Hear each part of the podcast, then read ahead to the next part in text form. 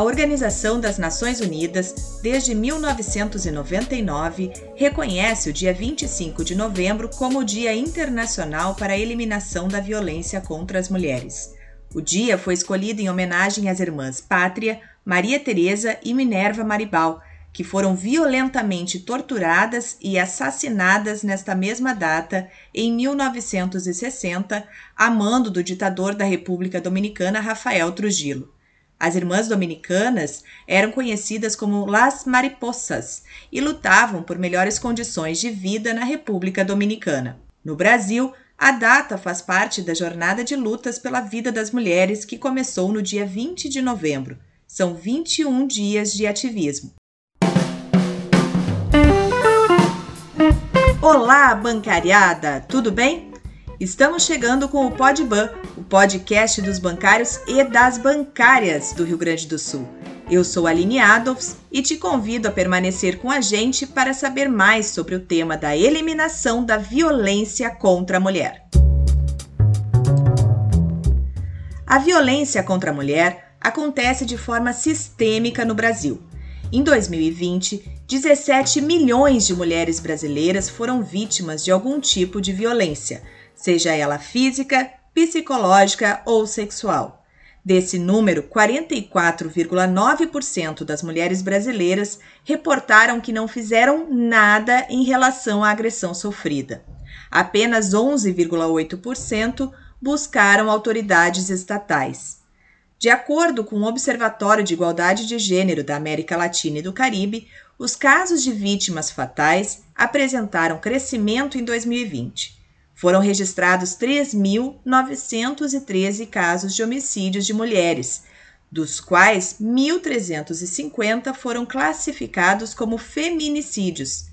Isso é, cerca de 34,5% dos assassinatos de mulheres. Ou seja, a cada seis horas, uma mulher é morta pelo simples fato de ser mulher.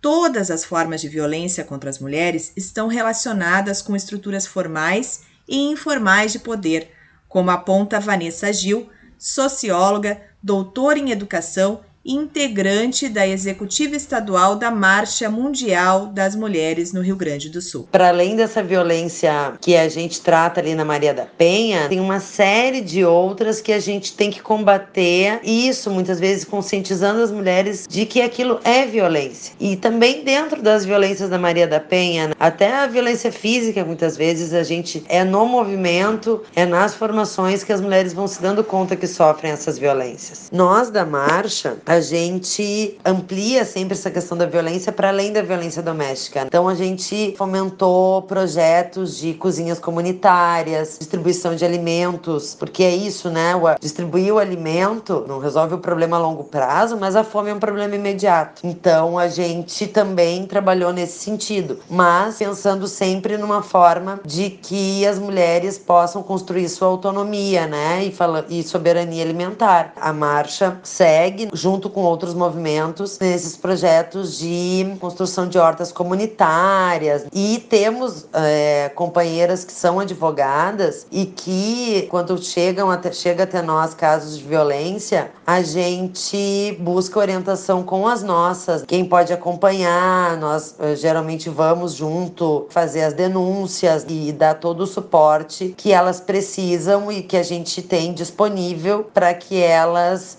se sintam seguras, né, nesse, nesses casos de, de denúncia de violência e também de formação para orientar as mulheres. Assim, a gente é um movimento que trabalha muito com formação, formação política. Claro, a pandemia atrapalhou bastante, mas a gente seguiu fazendo isso de forma online e também de forma presencial com companheiras que foram para a base, foram, né, para as comunidades auxiliar na questão da violência e na questão da soberania alimentar, enfim. Que isso, né? Eu acho que não é nem só uh, dar conta de lacunas deixadas pelo governo, mas cumprir o papel do movimento social social, porque é para além da punição ou de compreender as leis, mas de, de fazer um processo de entendimento de que a violência ela é algo que existe e se alimenta e apoia a existência de um Estado patriarcal e capitalista, né? Nos governos do PT, muitos foram os avanços nas políticas públicas para as mulheres. Foi sancionada a Lei Maria da Penha, criada a Secretaria de Políticas para as Mulheres, a Casa da Mulher Brasileira. Hoje, ao contrário, há um retrocesso nesta área, segundo Vanessa Gil. A gente tem um esvaziamento hoje das políticas públicas relacionadas às questões das mulheres, não só de violência doméstica, mas de várias outras violências institucionais e estruturais que as mulheres sofrem. Né? Um caso que a gente pode pegar, por exemplo, é a questão do Enem. O Enem agora trouxe a questão do registro civil e muita gente teve dificuldade em responder responder essa questão.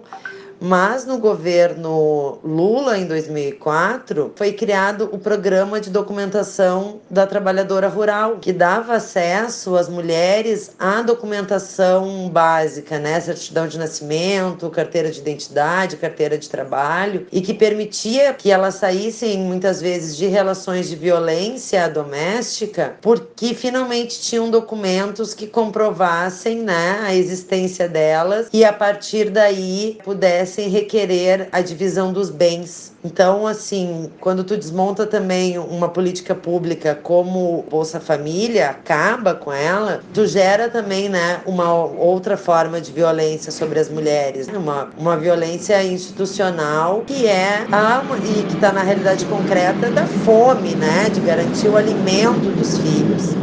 Então, a gente tem, na verdade, agora políticas não políticas de proteção, mas políticas de violência contra as mulheres, né? E a gente sabe que durante a pandemia aumentou em muito os casos de, de violência doméstica porque as mulheres ficaram confinadas com seus agressores, né? Então, assim, a gente vive um momento muito difícil em todos os campos, mas o enfrentamento à violência contra as mulheres é um momento seríssimo. Ontem, por exemplo, uma companheira minha, uma amiga, precisou fazer um, uma denúncia de violência na delegacia da mulher em Porto Alegre e foi atendida por um delegado homem, o que é um absurdo. Deveria ser uma mulher. Então, assim, não só em nível nacional, mas em nível estadual também, as políticas públicas de proteção às mulheres são muito escassas e as que ainda persistem estão completamente sucateadas, mas a gente segue tendo o 180, que é um número importante para denúncia, porque também nos ajuda ajuda a ter a, a dimensão disso, né, os registros disso, e também orienta o 180 aonde buscar auxílio. Mas uma coisa muito importante é fazer o registro na delegacia de mulheres, né? Porto Alegre tem uma ali na Zenha, fazer esse registro, pedir medida protetiva e buscar abrigamento, caso ela precise sair de casa, ela tem esse direito, né? tem essa possibilidade. Sempre que precisar, acionar uma alguém de um movimento social para ir junto, nós da marcha sempre que somos chamadas para orientar em algum caso assim, a gente se não tem uma advogada disponível, pelo menos uma militante que possa acompanhar na hora da denúncia para que ela seja feita da melhor forma para garantir né, o acesso à protetiva e a segurança dessa, dessa mulher. Além dos movimentos sociais,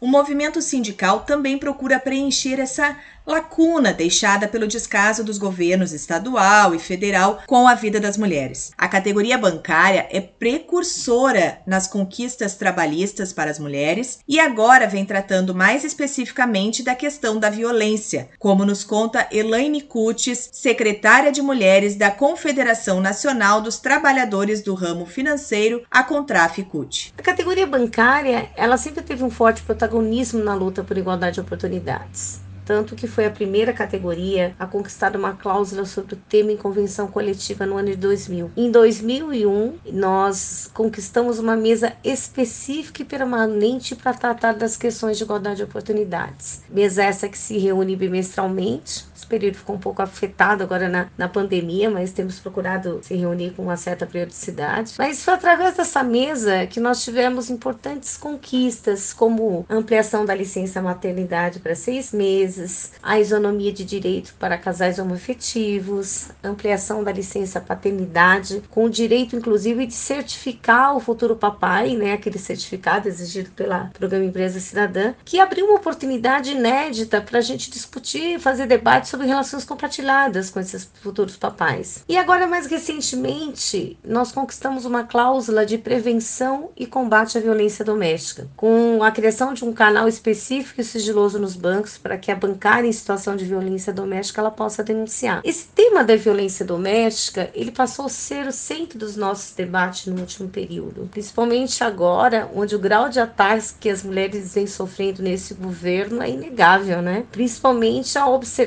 a escalada da violência machista nos espaços domésticos. Mas antes de falar da questão da conquista, eu gostaria de me ater um pouco nessa questão da violência doméstica e como nós chegamos a essa conquista. Os dados da, da violência doméstica eles geralmente eles são tratados com indiferença no mundo corporativo, embora ele provoque um impacto altamente negativo na economia. Uma vítima de violência doméstica, ela perde em média 18 dias de trabalho ao ano por consequência das agressões sofridas. O prejuízo em termos de volume salarial perdido chega a quase um bilhão de reais. Esses são dados de uma pesquisa da Universidade Federal do Ceará de 2017. Certamente nessa conjuntura deve ser, os números devem ser ainda muito maiores. A violência contra a mulher, ela impacta negativamente na sua carreira. Por isso nós buscamos compreender como as trabalhadoras nessa situação eram tratadas dentro dos bancos. Os fatos relatados nos atendimentos dos sindicatos da categoria em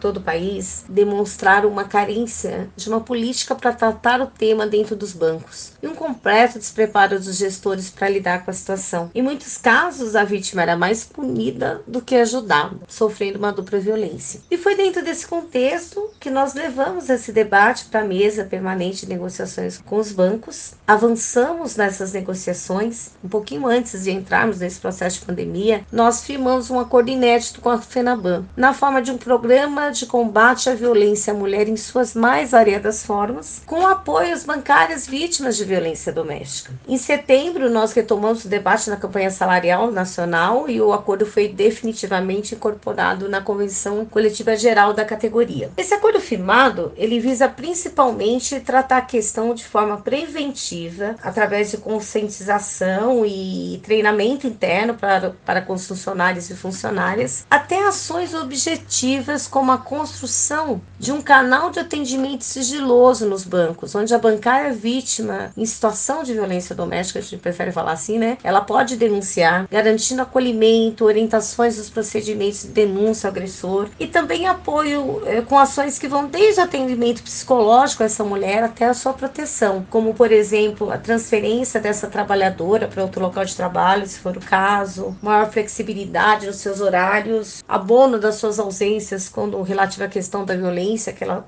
sofrida, ou até mesmo uma assistência financeira especial através de uma linha de crédito emergencial. Até novembro de 2020, 35 bancárias haviam recorrido ao canal criado pela Contraf para pedir ajuda. Em março deste ano, o número havia crescido para 128 casos efetivos, sem contar os casos que buscam informações, mas não dão sequência ao atendimento. Outro projeto já implantado em São Paulo também vem apoiando as mulheres e deve ser reproduzido em outras cidades do país. Nós implementamos os sindicatos bancários de São Paulo, Osasco e região. O projeto Basta Não Irão Nos Calar, que desde dezembro de 2019 ele oferece atendimento às mulheres em situação de violência doméstica, oferecendo orientação, assistência jurídica especializada a essas mulheres e que já auxiliou mais de 200 mulheres a romperem o ciclo da, da violência. E agora nós estamos em processo de implementação dessa experiência nos sindicatos de todo o país. A Contrato está com um projeto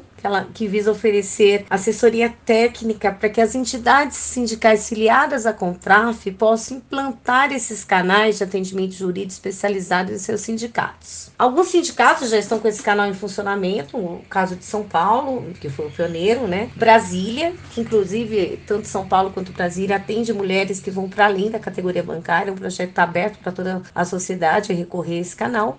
Piracicaba e Campinas optaram nesse primeiro momento atender apenas as bancárias, que a partir da experiência elas possam ampliar depois para toda a sociedade. E já estamos com muitos sindicatos do país que estão em fase de construção e formação para implementarem os serviços em suas entidades. É um projeto que brevemente aí já vai estar em outros sindicatos da categoria em pleno vapor, em pleno funcionamento. Eu costumo dizer que esse projeto ele vai além de uma assessoria jurídica, pois ele capacita a equipe a tratar a questão da violência doméstica com atenção com respeito e com a sensibilidade que requer a situação. E faz toda a diferença se uma mulher nessa situação vai ou não dar sequência a uma denúncia, a um rompimento desse ciclo. Eu finalizo aqui dizendo uma frase que já está ficando bem conhecida, que em briga de marido e mulher, o sindicato sim mete a colher. Muito legal essa iniciativa do movimento sindical, né? Tomara que todos os outros sindicatos do país, inclusive aqui no Rio Grande do Sul, consigam aderir. Fica a dica. Agora sim, o Araldo está de volta para atualizar as informações da semana do portal Bancários RS. Já conhece o portal? Acesse lá www.bancariosrs.com.br. Vamos às notícias. Oi, Araldo, tudo bem? Olá, Aline, tudo bem? Vamos então ao boletim com as principais notícias da semana. A FETRAF, representando seus sindicatos filiados e o Sind Bancários de Porto Alegre e região, emitiram nota repudiando a atitude do Banco do Brasil, que anunciou o retorno do grupo de risco para o Covid-19 ao trabalho presencial, em uma atitude unilateral que descumpre o acordo coletivo de trabalho firmado emergencialmente entre o banco e a categoria por conta da pandemia, conforme circular enviada essa semana pelo BB aos seus gestores, os colegas autodeclarados como grupo de risco, exceto gestantes, deverão retornar retornar ao trabalho presencial no decorrer dos meses de novembro e dezembro de 2021. Cabe ressaltar que o movimento sindical não foi informado com antecedência sobre a decisão e nem foi dado aos representantes dos trabalhadores a possibilidade de negociação, conforme prevê o acordo coletivo de trabalho em sua cláusula quinta. Diante deste grave fato que coloca mais em risco a vida dos colegas que já têm uma saúde delicada, o movimento sindical dos bancários ingressará com uma ação jurídica imediata contra a atitude arbitrária do banco. Além disso, a FETRAF e os sindibancários irão cobrar do banco que todos que estão trabalhando nas agências comprovem o cumprimento do calendário de vacinação, independente de pertencerem ou não ao grupo de risco. Vamos a outra notícia. A FETRAF do Rio Grande do Sul firmou um convênio com o Sindicato dos Bancários do ABC Paulista para a realização do curso Paternidade Responsável. O início das aulas está previsto para janeiro e a abertura das inscrições será divulgada em breve. O objetivo do curso é fazer com que os pais reflitam sobre o modelo de masculinidade preponderante na sociedade, que interfere no exercício da paternidade. O tema paternidade responsável vem sendo discutido há algum tempo, mas pouco se avançou além da promulgação da lei que modificou a CLT que ampliou a licença paternidade de 5 para 20 dias. Esse é um dos temas que será abordado no conteúdo programático do curso, além de reflexão sobre a construção social dos papéis de meninas e meninos sobre a masculinidade e cuidados com as crianças, entre outros ensinamentos. E a Contraficute realiza neste sábado, das 9 às 13 horas, o Encontro Nacional de Saúde dos Funcionários do Banco do Brasil. O evento será por videoconferência e vai ser transmitido nos canais do YouTube e Facebook da TV Contraficute. O fórum contará com a participação do médico sanitarista Gonçalo Vecina Neto, que é fundador da Anvisa e professor da Faculdade de Saúde Pública da USP. O evento também vai contar com a presença da médica Lígia Bahia, pesquisadora em saúde pública e professora do Instituto de Estudos em Saúde Coletiva da UERJ. Eles participarão da primeira mesa de discussões do encontro intitulada O SUS na Pandemia e os Desafios da Saúde Pública e Suplementar Pós-Pandemia. Tá certo, Aline? Um abraço a todos os ouvintes. Muito obrigada, Araldo. Com isso, chegamos ao fim dessa edição do Podban, o podcast dos bancários e das bancárias. Obrigada pela atenção de todos e todas e até a semana que vem. Tchau!